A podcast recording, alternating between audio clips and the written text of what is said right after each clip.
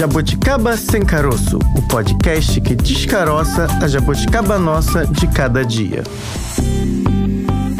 Chegou a quinta-feira conforme prometido. Estamos aqui, Francine Augusto e Bárbara. Ela não tá afim de falar, tá poupando a voz hoje. Tá aí, Bárbara? Tô aqui, Francine Augusto. Firme não e tô forte. igual o Pedrinho dormindo, não. Eu Ah, tô tem acordadíssima. certeza? Eu tenho imagens, hein? Tem imagens. Tenho eu tô imagens. acordadíssima, super antenada, principalmente com esse assunto aqui. É. Esse é um assunto treta, treta, treta, treta Hashtag total. Hashtag polêmico, a beça. E é um assunto que me interessa muito, você sabe disso? Porque eu acabei me tornando uma jornalista especializada em educação, porque cobri educação durante muitos anos, durante Sabe 20 anos. Tudo não, mas um pouquinho. Bastante. Acho que O o, suficiente para entender que isso aqui é uma polêmica. Então, falaremos hoje a respeito do homeschooling. É uma modalidade de educação que defende que crianças e adolescentes sejam educados em casa, isso pelos pais, e não seguir aquele rito, né, tradicionalmente de ir pra escola na fase desde aqueles anos iniciais, aquele rito. Na minha época, eu já começo a revelar a idade, né? Aquele tinha o CA, pré. Hoje em dia o nome vai mudando. Hoje em dia tem nono ano. É uma confusão, mas brincadeiras à parte e sem revelar a minha idade, esse, pelo menos para muitos até então, era a maneira de seguir a educação, mas tem gente pensando diferente a respeito disso, Bárbara. É, Fran. Atualmente, essa prática aqui é uma modalidade chamada pelos próprios pais como modalidade, mas quando você é Uhum. uma modalidade de educação, você precisa de um reconhecimento. Há uma decisão no Supremo Tribunal Federal de que isso não é uma prática permitida, Legal, de, legal, assim, né? legalizada, exatamente. E quando a criança não vai para a escola, existe aí todo um procedimento. Os pais são obrigados a colocar todos os filhos em- na escola, num- numa escola regular. O que, que é uma escola regular? É uma escola que é ligada aí a uma rede de ensino, seja ela privada ou seja ela pública, ambas têm ali uma submissão. Não- Não é uma boa palavra, mas ela está submetida a uma rede de ensino local. Quando você não faz isso, você não coloca a criança na escola, você pode ser acionado pelo conselho tutelar e aí responder por crime de abandono intelectual. Apesar disso, desse cenário de estar lá determinado no Código Penal de não ser permitido pelo STF, milhares, sim, milhares de famílias utilizam essa metodologia. Inclusive, recentemente o plenário da Câmara dos Deputados aprovou um projeto de lei que autoriza o ensino domiciliar no Brasil. Esse projeto ainda precisa ser analisado pelo Senado e fica aí essa, não sei se a palavra certa é queda de braço ou cabo de guerra, não é uma guerra, estamos falando de educação, mas eu acho que tem que se pensar sempre o melhor para aquela criança, para aquele adolescente e como saber o que será o melhor a ser feito. Pois é, Fran, esses pais reivindicam o- a liberdade de poder escolher como querem que seus filhos sejam educados e aí a escolha para eles é fazer essa educação, promover essa educação no ambiente familiar. Isso já foi prática há muitos anos, séculos É. passados e é uma retomada aí de um pensamento de que dentro da família você teria ali melhores condições para realizar isso. É fato, é mito, é isso que está sendo discutido. É, inclusive, alguns é, defensores dessa metodologia se apegam aí até a Constituição mesmo, porque na Constituição tá escrito que a educação é dever do Estado e da família. Então, como tem esse da família, então estaria ali também tudo ok fazer essa prática. Pelo menos é isso que os praticantes desse método de ensino costumam usar, entre outros argumentos, né? Essa discussão é bem polêmica, Fran, É. porque esse E aí não é ou. É verdade. E aí é diferente. é o Estado e a família juntos. É um mais. É um mais. Um plus. Então isso aí vai dar pano pra manga, mas vamos ouvir o nosso primeiro entrevistado, que é um representante dessas famílias e fala nesse sentido de querer é, que esta prática seja reconhecida. Vamos ouvir. Romeu e Julieta. Para abordar com mais detalhes aqui esse tema, a gente convida agora o Rick Dias, ele que é presidente da ANED, a Associação Nacional de Educação Familiar. Rick, que bom que você aceitou aqui nosso convite. Acredito que vai ser uma entrevista esclarecedora. Eu espero que sim também. Eu que agradeço a oportunidade, estou à disposição para poder, quem sabe, esclarecer os seus ouvintes de fato o que, que é homeschooling, como é que funciona na prática. Isso, e a gente já queria te perguntar, né, perguntar a vocês da associação, por quais motivos, quais são os pontos aí que fazem vocês defenderem a educação familiar? Bom, essa pergunta é muito boa, porque normalmente as pessoas perguntam qual é o motivo, né? Uhum. E vocês já fizeram a pergunta no plural. Na verdade, nenhum pai, nenhuma mãe decide não enviar o filho para a escola ou tirar o filho da escola para optar por essa modalidade de educação por um único motivo. Então, normalmente, nós chegamos a fazer uma pesquisa no ano de 2016 e um terço dos pais no Brasil que tira os filhos da escola ou prefere optar por essa modalidade de educação, ele se interessa em dar uma educação mais personalizada. Uma educação, assim, que foque nas inclinações, nos dons, nos talentos, que desenvolva aquele potencial que aquela criança, que aquele adolescente tem normalmente e aí eu diria que esse é o principal motivo e um motivo, um dos motivos positivos. Existem também motivos que eu poderia chamar de motivos negativos, que são a insatisfação também de algumas famílias com o ensino massificado, o processo massificado de aprendizagem do nosso modelo escolar. Né? Nós não podemos esconder isso, nós não somos contra a escola, mas nós não podemos tapar o sol com a peneira, tentar esconder as mazelas desse modelo escolar nosso, ou a insatisfação às vezes com o ambiente da escola, um ambiente às vezes motivado por pressões sociais inadequadas. Então, esses seriam assim os motivos. Normalmente é um gatilho que dispara e é isso morceau é diferente em cada família. Eu falo não apenas como representante de famílias educadoras, como dirigente de uma associação. Eu falo como pai educador que tirou os filhos da escola também, os educou em casa e hoje eles estão na universidade, eles estão no mercado de trabalho, eles são sociáveis, estão felizes, são produtivos, enfim. Agora, Rick, você disse aí no plural, né? Não é só você, essa associação é formada aí por pais, né? E aí eu gostaria de saber qual é o perfil desses pais, quem são esses pais? Interessante isso. Mas eu diria a você que o perfil das famílias educadoras não é um perfil religioso, porque temos famílias de vários credos, inclusive famílias que se dizem não ser de credo nenhum, famílias ateístas e agnósticas. Não é político também, é interessante porque temos famílias à direita que entendem que homeschooling é um movimento conservador e de direita. Temos famílias de esquerda que entendem que o homeschooling é um movimento libertador, libertário, é um movimento de esquerda. E temos famílias também que não se posicionam politicamente, nem da esquerda, nem da direita. E a gente observa, então, são famílias pobres, são famílias ricas, são famílias abastadas economicamente também não, porque temos a maioria delas na classe média, um número razoável nas classes A e B, e também temos famílias nas classes mais baixas que optaram pelo homeschooling. Então eu diria que o perfil da família que escolhe fazer homeschooling são pais que avaliaram o que significa o homeschooling, estudaram o homeschooling, pensaram no homeschooling, procuraram se enxergar nessa nova realidade, que eu costumo dizer que homeschooling é uma modalidade de educação, de fato é, e a minha esposa fala que homeschooling é um estilo de vida, e de fato é também. Então, esses pais que estão preocupados em oferecer uma educação personalizada para os filhos, seja de que classe social eles forem, ou de que credo eles forem, ou de que situação econômica na qual eles se encontrem, esses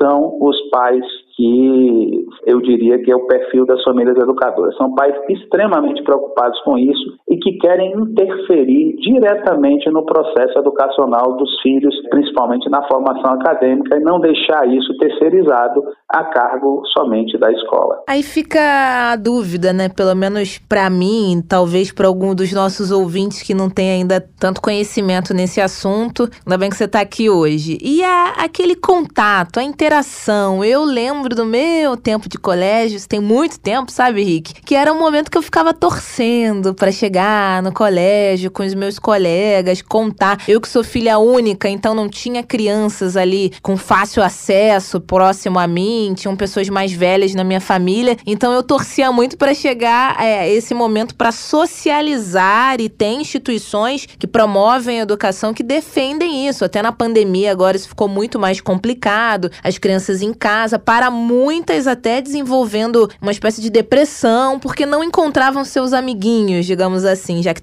estamos falando de crianças. E nessa questão, como é que fica esse ponto na educação domiciliar? Em relação aos homeschoolers, aqueles estudantes de educação domiciliar, eles são socializados sim, porque eles frequentam parques, praças, museus, playgrounds, bibliotecas. Eles fazem conforme a situação econômica dos pais ou não. Eles fazem cursos de idiomas, eles fazem música, eles fazem artes, dança, lutas diversas, artes marciais, escolinha de futebol, de outros esportes, enfim. E eles se socializam em vários desses espaços. Eles também têm amiguinhos, têm parentes, têm vizinhos e certamente os pais, e eu falo aí como pai homeschooling, que fui, porque meus filhos estão adultos, também promovemos espaços de socialização. E existe uma coisa que eu acho que vale muito a pena a gente falar, que são os grupos de apoio. Normalmente, nós, famílias educadoras, nós nos juntamos em grupos de apoio, que são grupos de famílias educadoras que também têm filhos,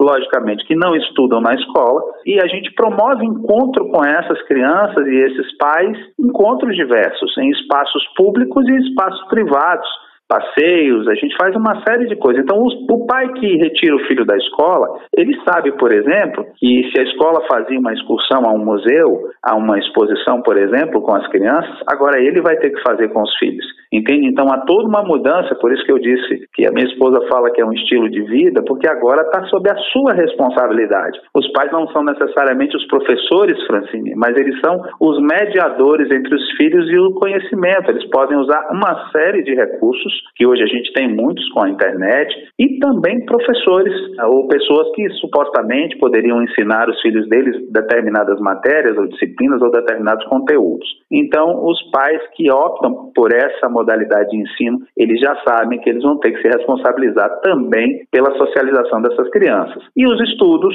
de países como Estados Unidos, Canadá e alguns países da Europa, que já estão avançados aí, já estão há 20, 30, 40 anos de educação domiciliar, eles mostram que esses adultos que foram homeschooling, eles se mostram mais sociáveis até do que aqueles que estudaram em escolas. A minha filha entrou na universidade aos 16 anos, em Brasília, e ela foi fazer jornalismo e com 15 dias de aula, ela foi eleita líder da turma, embora ela tivesse até colegas da minha idade, mas ela foi eleita por unanimidade de tão participativa que ela era. Então não temos receio disso. Nossos filhos não são robôs, é, embora algumas pessoas pensem que nós criamos eles numa bolha, mas isso não é verdade, né? E a gente convida sempre a conhecer essas crianças porque elas são crianças normais como aquelas que estudam em escola. Rick, você disse aí que a socialização é, acontece, muitas vezes você dá um cenário que é um cenário realmente recorrente no Brasil, mas há escolas e escolas no Brasil. A grande maioria pode ter ali 30, 40 alunos, mas existem outras escolas que consideram também, dentro das suas propostas pedagógicas, ali um número reduzido de 20 alunos, enfim, para poder dar conta conta desse aluno único, como você mesmo apontou. Perfeito. Entretanto, o que os educadores dizem é que a, a escola é um microcosmo da sociedade, né? Ela tem a representação da sociedade em vários sentidos. No sentido de você ter interação com esse outro, que não, muitas vezes não é uma pessoa fácil, digamos assim, um adulto ou criança. Enfim, a socialização e seus ruídos da socialização. E a pergunta que muita gente se faz é: Talvez é, a educação domiciliar, com essa redução de contato, de interação, é, vocês talvez estariam aí criando adultos que teriam dificuldade com a diversidade, porque são pessoas muito com realidades muito parecidas, né? E a escola você vai ter uma realidade distinta. Como é que vocês observam isso? Bom, a gente vive num tempo de muita intolerância. Eu quero voltar aqui a um estudo que depois eu posso deixar o link para vocês é, procurarem e verem um estudo que mostra até que há mais tolerância política e religiosa daqueles educados em casa do que os que estudam em escolas convencionais. Estudos, claro, feitos nos Estados Unidos, feitos na Europa, mas aqui a gente não tem ainda um estudo para mostrar. Primeiramente, eu queria colocar o seguinte: nós não temos nenhum estudo mostrando que a socialização escolar ela é boa e ela traz esses efeitos. Essa é uma defesa de organismos internacionais, como Unicef, Isso. enfim. É, se tem uma defesa disso, há algum embasamento teórico por trás. Mas eu digo assim, não é baseado em números. Esses estudos que eu lhe falei têm números. Né? Assim, eu já vi os estudos da Unicef, da ONU, tem trabalhos acadêmicos feitos, muito bem feitos. O que eu posso lhe dizer é que, independente da escola cumprir esse papel, se você observar bem os alunos de melhor comportamento na escola, tanto do ponto de vista pedagógico, aqueles que têm notas melhores, como do ponto de vista do comportamento mesmo em sala com os colegas, aqueles que respeitam o outro, aqueles que observam que há uma diversidade, quando há, de fato, são os que têm a família mais estruturada. Então, essa questão não é uma questão do ambiente da escola, essa é uma questão da família. É a família que ensina a lidar com o outro que tem uma deficiência, com o outro que é diferente, com o outro que tem uma orientação sexual. É a família que ensina a não tratar com um preconceito aquele. Você pode observar, eu cansei de ir em reuniões de pais e mestres Cansei de ir quando meus filhos estavam na escola. E reuniões de pais e mestres em qualquer lugar, já morei em vários lugares do Brasil, elas são idênticas. Você convida os pais de 30, 40 alunos para irem numa reunião e vão oito, vão seis pais. E os pais que estão lá presentes são justamente os pais das crianças que não precisam, que não há nada a falar contra eles a não ser elogios. Eu já vi isso em escolas públicas que meus filhos estudaram, escolas particulares também. E uma outra questão é que assim, essa diversidade, ela acontece no universo escolar, mas não nas escolas propriamente ditas. Por exemplo, você citou, Francine, uma escola em que tem 20 alunos ou 15, onde tem uma proposta pedagógica melhor. Essas escolas existem sim. Tem escolas que têm seis alunos por turma, mas custa 5 mil reais a, a mensalidade. Quem falou foi a Bárbara, Rick. Só para você ter uma dimensão do porquê que eu disse isso, sim. eu cubro educação desde 1996 e viajei muito pelo Brasil e há escolas públicas também. Claro que depende do tamanho do município, depende do tamanho da rede, não são só escolas particulares, assim, só para te dar um dado concreto do okay. que eu vivenciei. Não estou te trazendo nenhuma coisa embasada em número que eu tenha lido. É, eu uhum. vivi isso em municípios que, obviamente, isso aí a gente não pode negar, que olham para a educação com outro olhar, né? De que há sim, necessidade sim. de um investimento e de um cuidado com cada aluno e não colocar em massa 30, 40 alunos dentro de uma sala de aula. Pois é eu entendi bem, eu acho até que isso está mais no campo das exceções do que no campo da regra. Isso sem, assim, não há aqui nenhum demérito, jamais. Quem me conhece de perto sabe o carinho que eu tenho pela profissão do professor e que tem uma frase de uma mãe educadora que diz que nós não somos contra a escola, mas somos a favor da escolha. O que eu penso é que se a gente tiver educação só na escola, a gente não tem educação, a gente tem uma ditadura educacional. Porque aonde não há liberdade, não há educação. Então, tudo pode ter diversidade. E por que, que não podemos ter diversidade de gêneros educacionais? A Declaração Universal dos Direitos Humanos, no seu artigo 26, ela diz que os pais têm prioridade no direito de escolha do gênero de instrução a ser ministrado aos seus filhos. Então a nossa luta não é contra a escola, não é a gente está falando da escola como um parâmetro para poder embasar e eu poder responder às perguntas de vocês. Mas no caso específico, é, o que nós estamos defendendo é a liberdade. Então, por exemplo,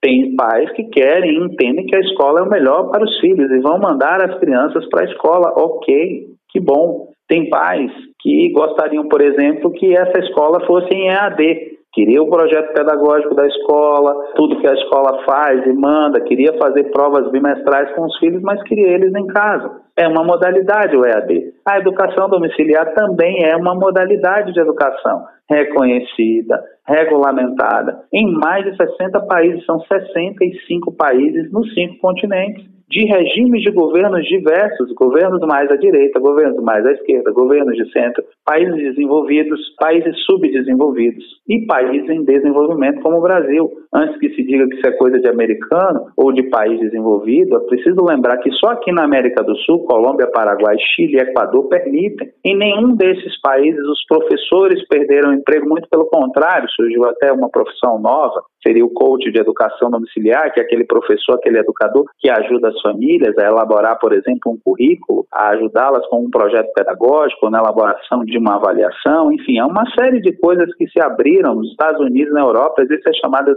escolas umbrella, que são as escolas guarda-chuva, aquelas nas quais o pai matricula a criança, mas a criança não vai à sala de aula, e ela recebe todo o suporte e o projeto pedagógico da escola. Henrique, fica algumas coisas práticas, assim, que são mais corriqueiras, que acontecem né, nas escolas municipais, do estado, eu queria entender como funcionam nesse método de ensino. Por exemplo, okay. no ensino fundamental, aquela instituição ela fica submetida ao município, né, que é responsável ali, depois a criança vai mudando, quase passando de fases, digamos assim, ao longo Sim. da vida, né? Como é que fica na questão do homeschooling? Quem é que gerencia isso? Não sei se gerenciar é a palavra palavra certa, mas quem fica como responsável ali daquela metodologia de ensino? A gente precisa entender uma coisa importante sobre homeschooling. Homeschooling não é escola em casa, a educação domiciliar não é escola em casa. Isso significa que não necessariamente usamos as mesmas técnicas, os mesmos equipamentos, vamos usar esse termo, ou a mesma didática da escola. E não necessariamente as matérias estão divididas assim, compartimentalizadas, depende muito isso da família. Então, quando a gente chega na hora de avaliar uma criança, uma adolescente, tem famílias que faz prova, tem famílias que entende que prova não prova nada e avalia a criança de outro jeito, mas lá no final, o resultado do processo, ele sempre é satisfatório. Por quê? Hoje nós não temos lei. Então, por exemplo, o que, que eu fiz com meus filhos? Meus filhos, eles tinham o desejo de entrar na faculdade. Eu tirei a minha filha com... Ela tinha 11 anos, meu filho tinha 8 na época. E é, nós trabalhamos com os conteúdos, claro, que o MEC preconiza, né, conteúdos que alguns que estão ali na base. Na educação domiciliar você tem muito tempo por causa da atenção individualizada, então, às vezes, um, um assunto que leva-se quatro horas para se aprender numa sala de aula, a criança, o adolescente aprende em 50 minutos em casa e por motivos óbvios. Né? O professor ele tem que ganhar a atenção da turma, esperar aqueles que são mais lentos, enfim, tá?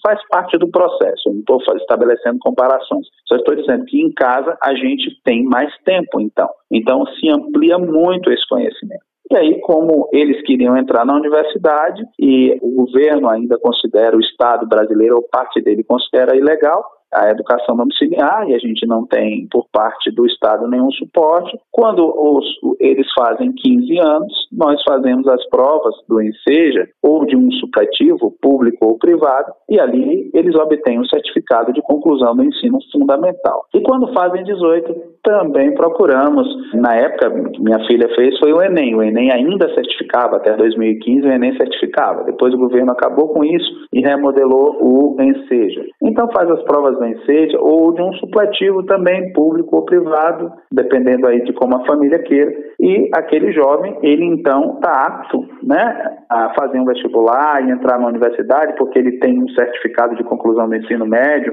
Enfim, é de fato assim que nós Hoje, se a gente quer que o filho ou o filho tenha esse interesse de ingressar na universidade, de seguir uma carreira, de fazer um uhum. concurso público, porque muitos resolvem empreender e fazer startups, estamos na era das, das startups, mas aqueles que querem então ir para uma universidade, aqui ou fora, eles precisam desse certificado e é isso, é desse certificado que nós nos apropriamos dessa forma, enquanto a gente não tem uma lei aqui para que os alunos sejam avaliados de uma forma mais, digamos assim, condizente com aquilo que o Estado acha que deve ser. Essa mesma linha que a Francine perguntou, né, quando você está submetido a um sistema, aquele sistema ou a própria escola que tem autonomia muitas vezes para decidir qual a proposta pedagógica, teórica, metodológica que ela quer. Se ela vai seguir uma linha montessoriana, se ela vai seguir uma linha piagetiana, enfim, os modelos pedagógicos, a gente não pode chamar de modelos, mas são as, as, os teóricos pedagógicos com os quais ela quer trabalhar ali naquele, naquele grupo. Como fica isso com vocês? Tem alguma decisão familiar de seguir, olha, eu quero uma linha mais tradicional ou eu quero uma linha mais, né, mais aberta, mais reflexiva, do cidadão mais crítico? Como é que vocês definem isso? Tem sim. As famílias nos perguntam muito, né? Toda família que decide fazer o homeschooling, ela sempre pergunta a nós, assim, o que, que vocês acham e qual é a, a melhor metodologia, qual é a melhor proposta pedagógica. E a minha resposta é a mesma de 12 anos atrás. A melhor proposta pedagógica que existe é aquela que funciona bem em sua casa, com seu filho, em sua rotina, com suas crianças. Inclusive, tem famílias educadoras que trabalham com uma proposta pedagógica com um filho e trabalha com outra proposta com outro filho e funciona. Isso depende muito, essa é uma decisão de cada família, mas acontece sim, com toda certeza. Tem famílias que, porque o que, que acontece? Esses métodos, essas metodologias desses teóricos que você citou aí, as famílias observam, elas estudam, dão uma pesquisada nisso para entender melhor, testam, a gente testa também. Então, tem famílias que preferem adaptar o método Montessori, porque entendem que o método Montessori, o método montessoriano, ele seria o melhor. Tem outras que preferem o método piagetiano, tem outras que preferem o método mais tradicional, tem famílias que até repetem um pouco da escola, tem horários de aula em casa. Isso vai também da organização daquela família. Tem famílias que, que separam um quarto, colocam um quadro lá e tal, e separam um canto de estudo. Tem família que não faz isso. Tem família que prefere trabalhar por temas ou por projetos. E no final das contas, o objetivo é que eles aprendam. Em geral, em todas essas metodologias, por exemplo, hoje a educação clássica está muito em voga, mas em todas essas metodologias tem uma coisa que a gente sempre orienta e que as famílias que experimentam isso, como eu experimentei na minha casa, elas avançam bastante com os filhos, seja qual for a metodologia que elas escolhem, que é trabalhar a criança o raciocínio lógico, ensinar o filho a ler, depois ensinar o filho a ler bem, depois ensiná-lo a escrever, ensiná-lo a escrever bem e depois a resolver problemas, tá? Então, assim, as famílias decidem sim, a gente deixa elas decidirem, primeiro porque a gente entende que o correto é que cada pai, cada mãe se responsabilize pela decisão ali e faça isso com os filhos, segundo até para a gente não ser, hoje em dia, né, o mundo ficou um lugar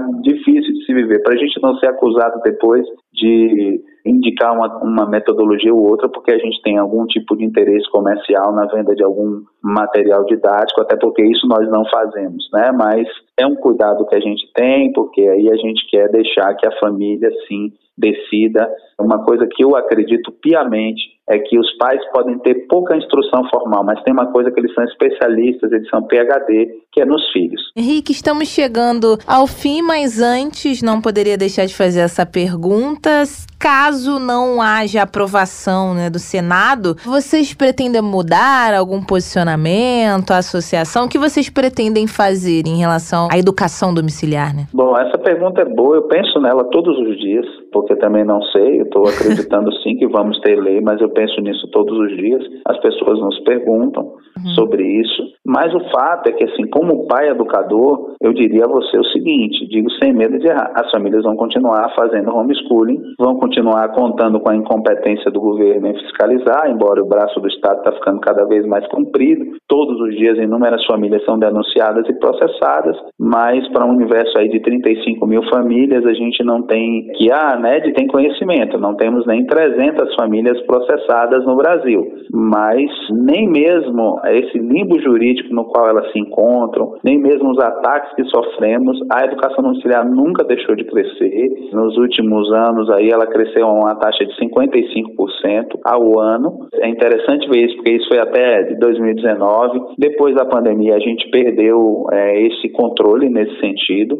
e hoje não dá para eu falar em números. A gente dá conta de 35 mil famílias, mas acreditamos que exista muito mais porque eu diria que para cada uma família que a gente sabe que existe, tem duas ou três que fazem, que a gente não sabe, porque elas estão escondidas temendo denúncias e processos na justiça. Mas o fato é que esse movimento só cresce. Retroceder agora seria provocar algum tipo de convulsão social, porque essas famílias não vão parar. É uma convicção que a gente tem, que está ligada a laços de afeto. Educação também é amor, também é afeto, também é afetividade. Esses pais estão muito convictos, aqueles que entraram para valer, não querem voltar atrás, tanto assim que nós temos famílias que estão no Paraguai, que estão na Austrália, que estão em Portugal, estão nos Estados Unidos, na Polônia, que venderam o que tinham aqui, foram condenadas pela justiça, venderam o que tinham, mas a convicção era tanta que eles preferiram fugir para outro país país, mas eles continuam com os filhos fora da escola porque eles têm essa convicção. Então, acho que dificilmente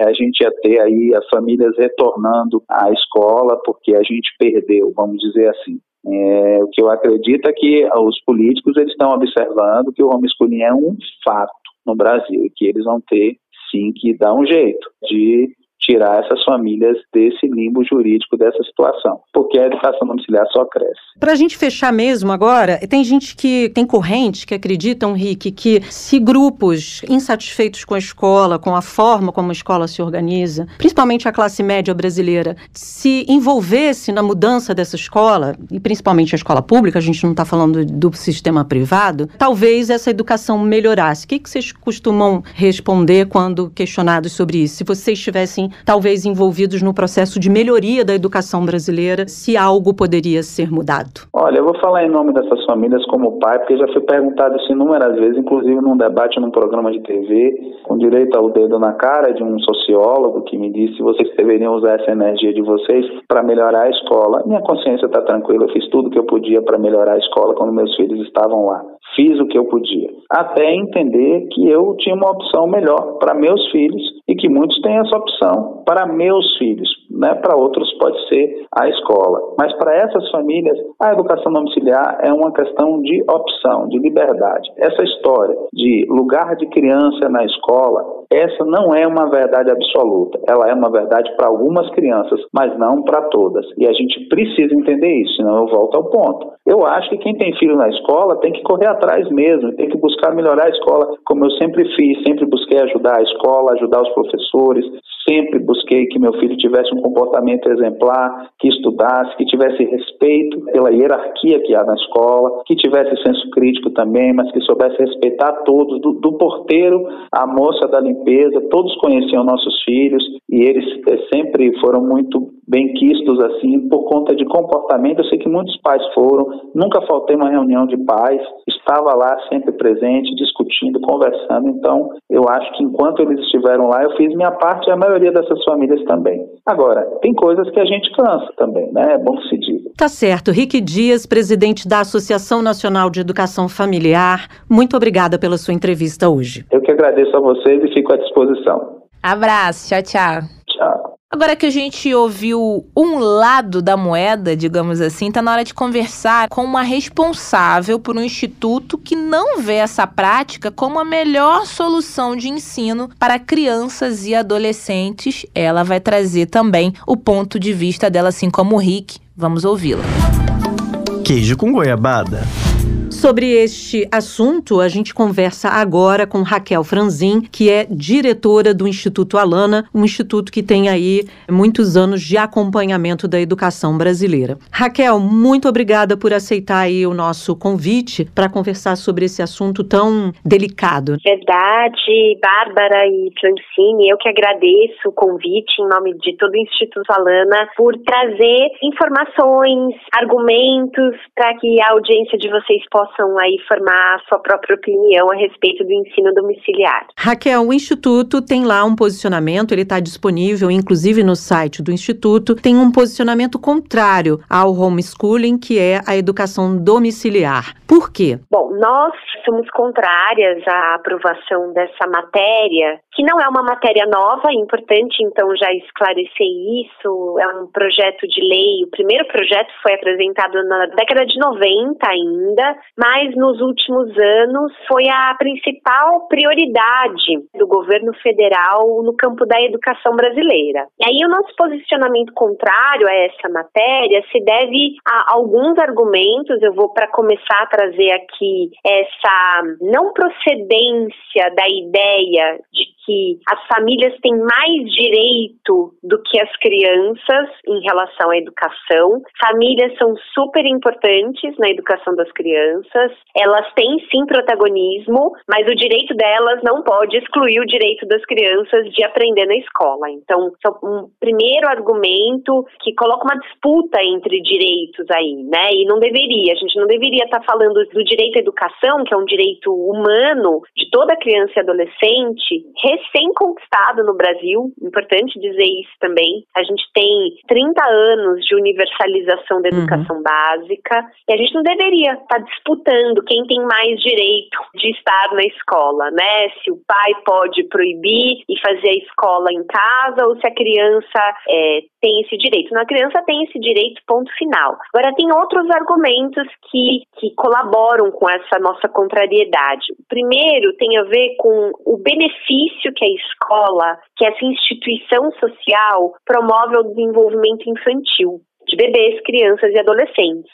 Em casa, as crianças têm muitas oportunidades de desenvolvimento quando as famílias têm condições, tem apoios e tem colaboração dos governos, da sociedade, da vizinhança de um modo geral. Educar uma criança sozinha é apenas contando com uma instituição como a família todas as pesquisas mostram, né? Isso é insuficiente para uma formação integral, inclusiva e democrática, que é o que está assegurado na legislação brasileira. E um terceiro e último motivo, mas isso não encerra a conversa, só para a gente aqui uhum. conversar mais, tem a ver com a distinção dos processos que ocorrem dentro da escola, que a gente chama de ensino, aprendizagem e participação social, e os processos educativos que ocorrem dentro de casa. Tanto são distintos e com finalidades distintas em relação à formação da cidadania, por exemplo, que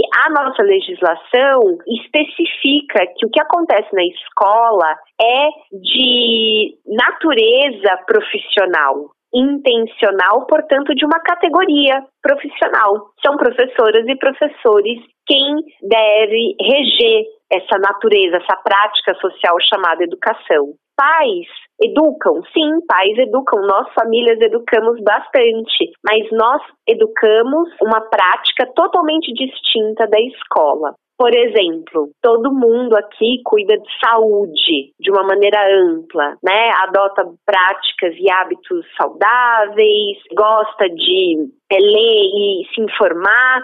Isso não exclui a atividade profissional de médicos. Concordam? É. Ou não nos habilita a sair por aí medicando ou receitando alguma coisa para outra pessoa. A automedicação, por exemplo, é uma prática altamente não recomendável. E essa matéria do ensino domiciliar, ela coloca coisas diferentes no mesmo patamar. Então, ela, é, ela estimula que famílias que queiram, claro, não é obrigatório, mas famílias que queiram, a adotar uma prática que é profissional dentro de casa. Agora, Raquel, eu vou te fazer a mesma pergunta, acredito que já saiba a sua resposta, que eu fiz para um outro entrevistado dessa questão do socializar. Eu sou filha única e eu torcia muito para chegar o momento do colégio porque eu não tinha outras crianças próximas de mim, minha família tem pessoas com mais idade e acredito que hoje a pessoa que eu sou, a profissional que eu sou, esteja ligada ali de alguma maneira daquele momento, né, da socialização socialização. Se as crianças ficarem com essa modalidade de ensino, isso vai se perder, acredito, né, de determinada maneira, e o quanto isso pode impactar na vida mesmo, da formação daquela pessoa? É uma pergunta excelente essa, porque a escola é a segunda instituição social que entra na vida de uma criança. A primeira é a família e é a que continua ao longo de toda a vida da criança. A escola é a segunda instituição, geralmente. Para algumas famílias vai ser as igrejas, as associações comunitárias, aí vai depender muito da realidade. Mas a escola, ela promove uma socialização diferente da socialização que é promovida pela família. Os que defendem as práticas de ensino domiciliar, eles alegam que as crianças não sofrem prejuízo nenhum em termos de socialização. E eu entendo essa fala, e essa fala é importante de ser problematizada, porque de fato as famílias podem sim promover diferentes espaços de socialização na cidade, na vizinhança, com outras famílias, mas são socializações distintas, porque o que acontece na escola tem uma intencionalidade pedagógica que as famílias, elas não têm essa competência profissional de conduzir ambientes para as crianças se socializar com a diferença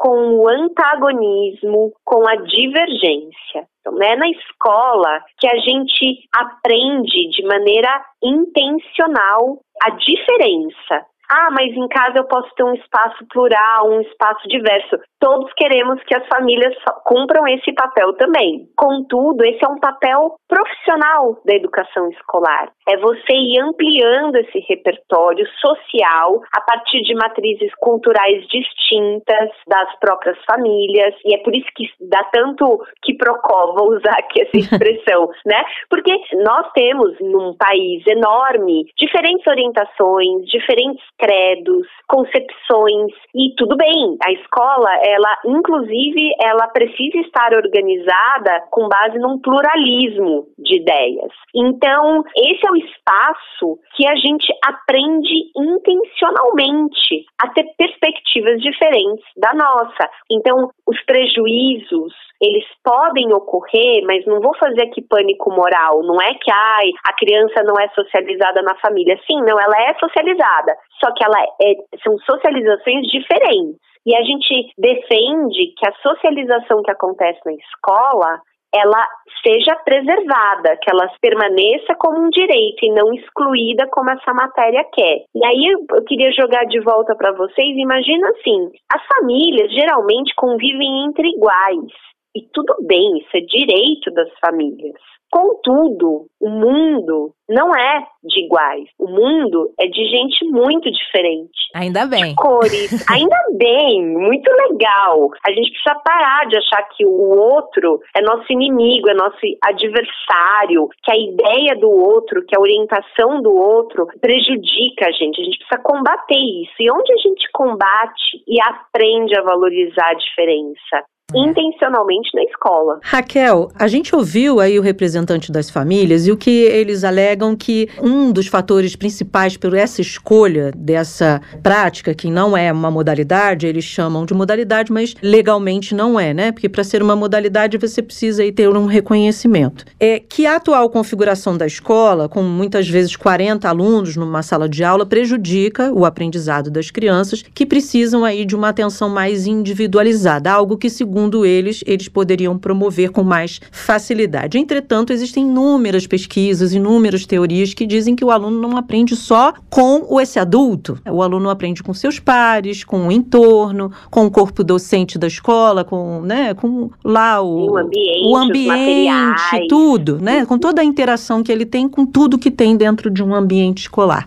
O que, que vocês costumam responder quando essa argumentação é trazida à tona? Aliás, essa é uma das argumentações que é mais trazida à tona uhum. quando se pensa na aprovação do ensino domiciliar, que é o argumento de que a escola que a gente tem é ruim, não valoriza os diferentes estilos de aprendizagem e que, portanto, a gente vai simular uma outra escola com todo respeito aos defensores e aos praticantes, é como se a gente fosse brincar de escola dentro de casa. E aí esse argumento, ele primeiro precisa receber um acolhimento, a gente, de fato, universalizou a educação escolar no Brasil há muito pouco tempo. E a gente fez algo que no mundo todo foi uma conquista, um gol gigante, um gol de placa. A gente conseguiu trazer 48,3 milhões de pessoas, de crianças e adolescentes para dentro da escola. É muita gente, gente. É do tamanho de país, entendeu? Do tamanho de uma Argentina. A gente conseguiu botar todo mundo para dentro da escola. Agora na pandemia a gente já perdeu um bocado de uhum. gente. Tivemos Mas só para esclarecer para o nosso público, a gente teve uma evasão altíssima, é. né? E agora tem aí muitos municípios fazendo busca ativa para tentar retomar com essas crianças para a sala de aula, né? Exatamente. Mas assim, a gente conseguiu em 30 anos colocar pra, todo mundo para dentro. Contudo, a gente não conseguiu assegurar a qualidade. Da mesma forma como a gente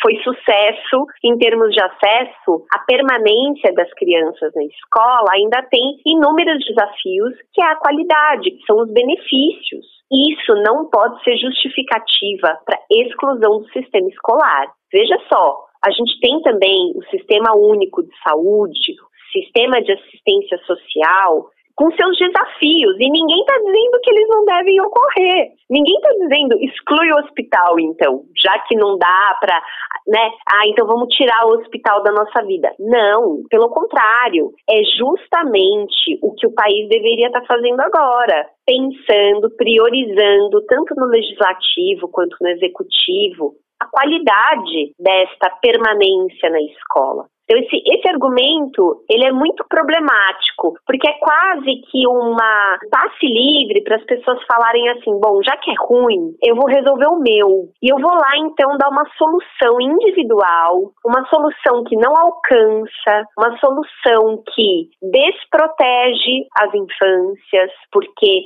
ainda que não seja obrigatório, abre um precedente para qualquer pessoa, mesmo com as condições que o projeto de lei coloca, a antecedência antecedentes criminais, formação, escolaridade, ainda assim isso não protege uma geração inteira de crianças. Então, a gente tem argumentos individuais mobilizando uma política pública. Olha que perigoso. E aquelas famílias que não se sentem acolhidas pela escola, a gente, eu aqui sou pedagoga, professora, a gente precisa dizer, a qualidade da educação não virá de uma caneta, de um projeto de lei. A qualidade da educação virá da participação das famílias no ambiente escolar. E no Brasil a gente tem associação de pais e mestres, dispositivos legais para todo mundo participar, conselho de escola, reunião de pais, agremiações estudantis. Não nos faltam leis para a gente fazer da educação brasileira uma educação que alcance, que promova todo mundo. Mas não é tirando as crianças do sistema escolar que a gente vai melhorar. E professora, a senhora acredita que esse momento que vivemos, né, a gente sempre reforça que ainda estamos na pandemia, que muitas crianças tiveram que ficar nos seus lares, sem contato com essas outras crianças, e os pais viram ali de fato o que, que é o aprendizado, porque muitos pais, com a sua vida corrida, sua agenda, obviamente, leva a criança para o colégio colégio, depois busca, então eles tiveram que ficar ali lado a lado, o que foi positivo, né, talvez para alguns e para outros não, não dá, é, é, muito complicado, não tem essa competência. Mas a senhora acredita que nesse período, devido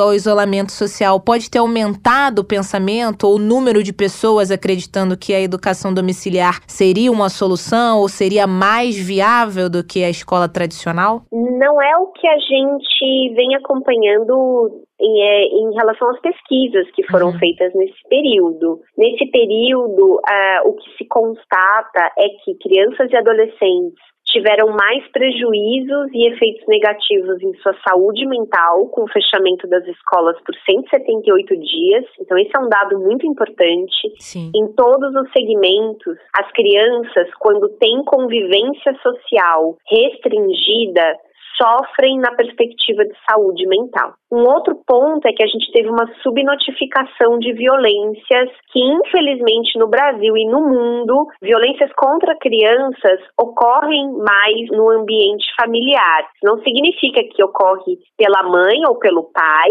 mas significa que ocorre nesse tipo de ambiente. E aqui no Brasil, essa subnotificação tem a ver com o tempo prolongado de fechamento das escolas. Então, veja, se a escola no Brasil ela é ensino, aprendizagem, participação social, ela também é, são os três P's que eu gosto de comentar. Ela é preventiva, protetiva e ela é promotora. Ela é preventiva porque as crianças, num ambiente como o da escola, elas têm condições de aprender os conteúdos previstos na BNCC que ajudam as crianças a enfrentar, a reconhecer, a identificar situações de perigo. Ela é protetiva por quê? Porque quando a criança sofre uma violência, geralmente a primeira instituição que identifica a violência são as escolas no Brasil. Veja que nesse período de pandemia a gente teve casos emblemáticos de crianças que sofreram e que vieram inclusive a morrer com violência dentro de casa, em classes sociais com condições econômicas favorecidas.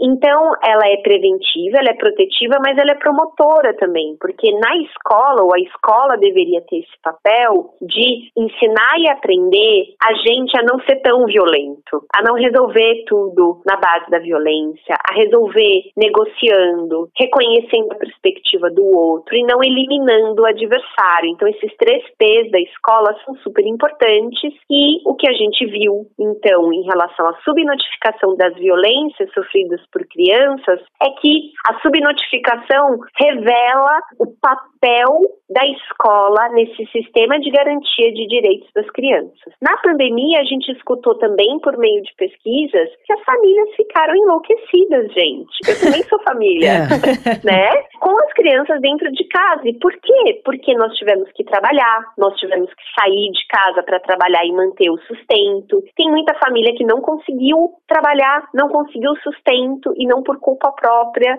por conta de toda essa crise absurda que a gente tem vivido no país nos últimos anos. Então, a gente, as famílias, é, quais famílias foram essas que passaram a enxergar o ensino domiciliar é, como algo válido, permanente, a ponto de excluir uma escola da vida das crianças? Não sei quem são.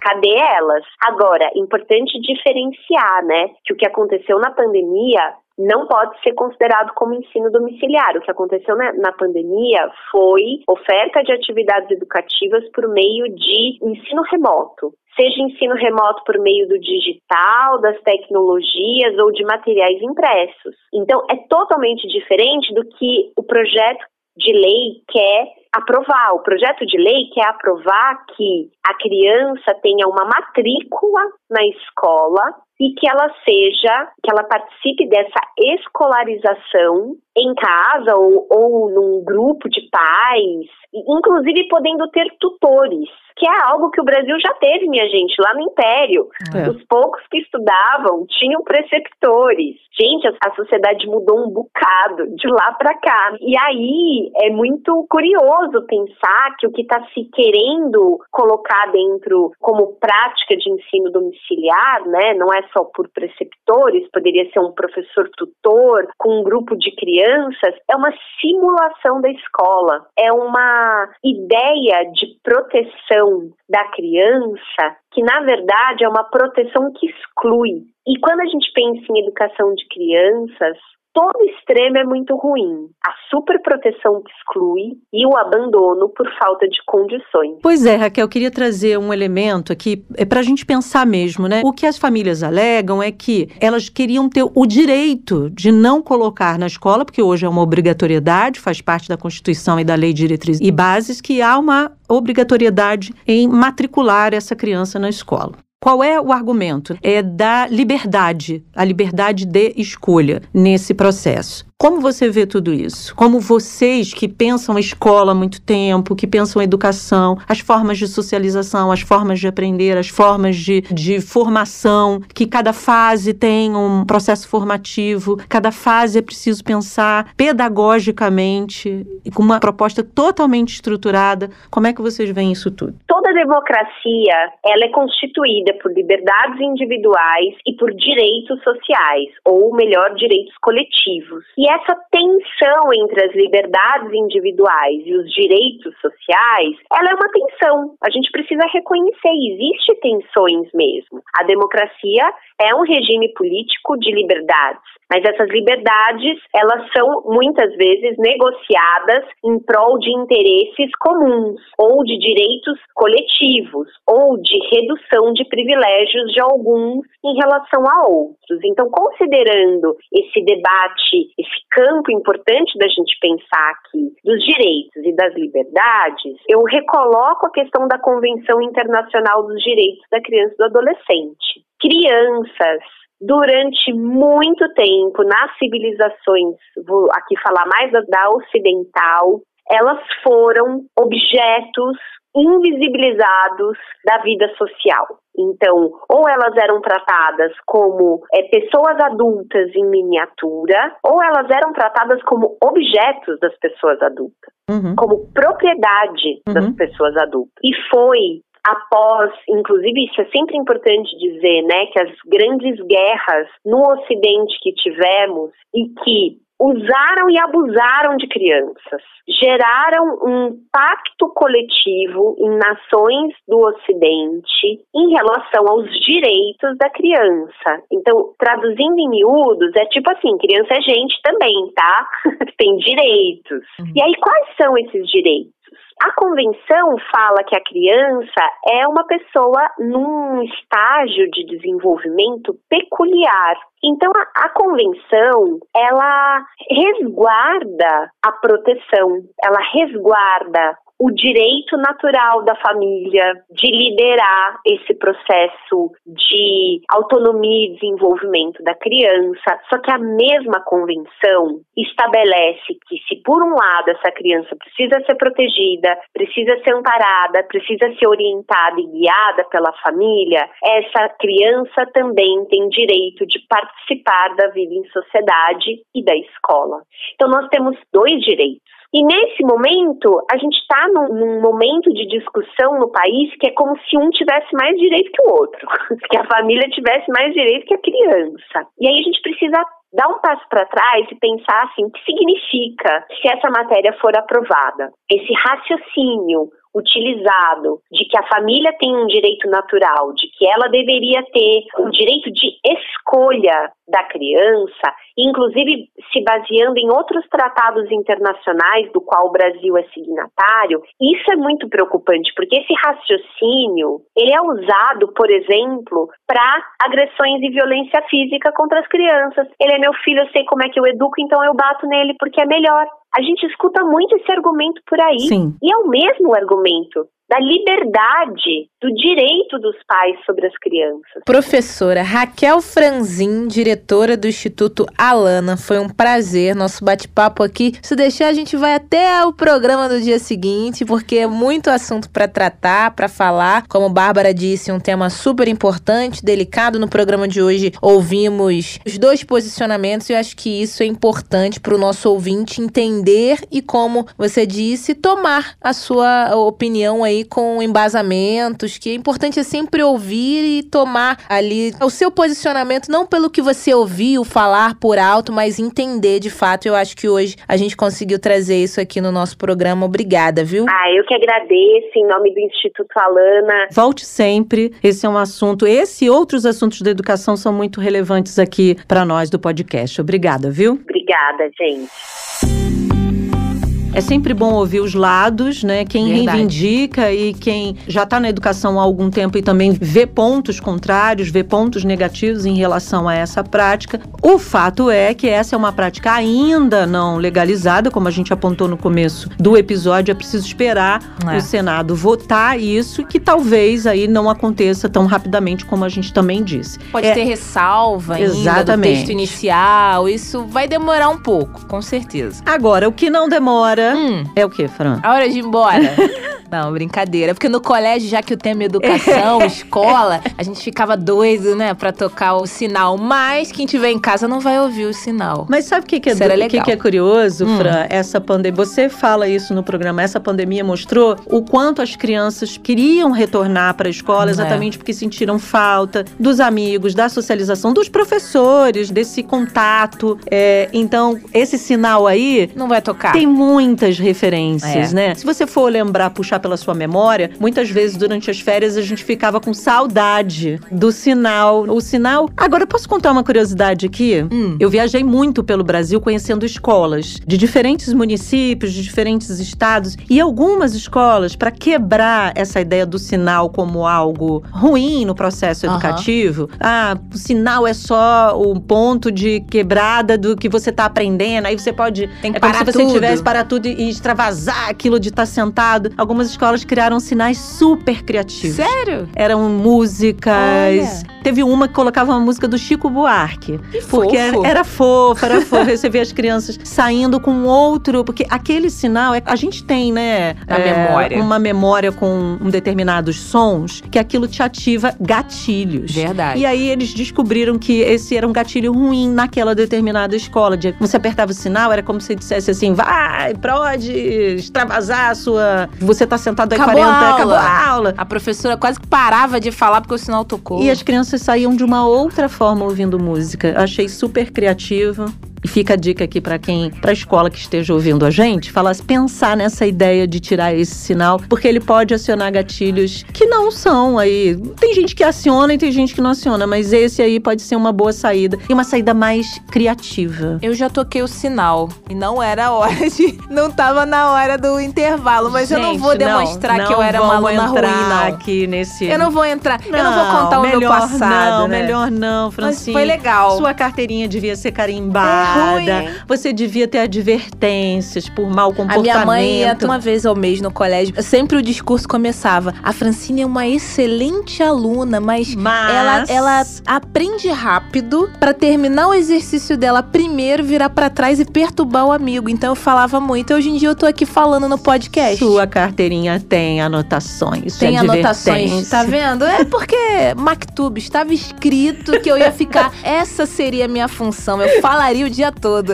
Mas vamos pular pro programa vamos de amanhã. Pular, vai, vamos, vai, vai. Fran, vamos pular. A gente vai falar de quê? Na sexta-feira é Leve. dia de leveza, é dia de dar dicas pro fim de semana, de ouvir uma música, de saber sobre um livro. Um bom restaurante. Um bom restaurante. Viagem. Amanhã a gente vai falar de uma coisa que eu particularmente gosto muito, que é viajar. Pô, Falou em viagem, eu falo, tô dentro. Partiu? Partiu, tô com a mochilinha lá, já aprendi. Antigamente eu levava uma mala cheia de roupa. Ih, não, não. agora eu aprendi que você leva pouquinha coisa e vai a curtir o lugar, outras formas de vida, outras Bom. formas de viver a vida. Eu gosto é de conhecer o mundo. Eu sou. Ou conhecer melhor a cidade que É, você vive, o seu estado. Tem boas dicas a respeito disso. Eu sou a Dora Mochileira? Dora Aventureira. Dora Aventureira. Parece, parece. Você e a nossa querida Angélica, que também faz parte É da nossa isso. produção, ela tem uma mochilinha da Dora Aventureira. Tu precisa colocar imagens nesse podcast. Imagens, queremos. Além de viagens, falaremos também de música. Viajar ouvindo música é bom também. Dá pra juntar tudo. Dá sim. Arroba, Jabuticaba SC. estamos no Twitter. Até amanhã. Jabuticaba Sem Caroço, o podcast que descaroça a jabuticaba nossa de cada dia.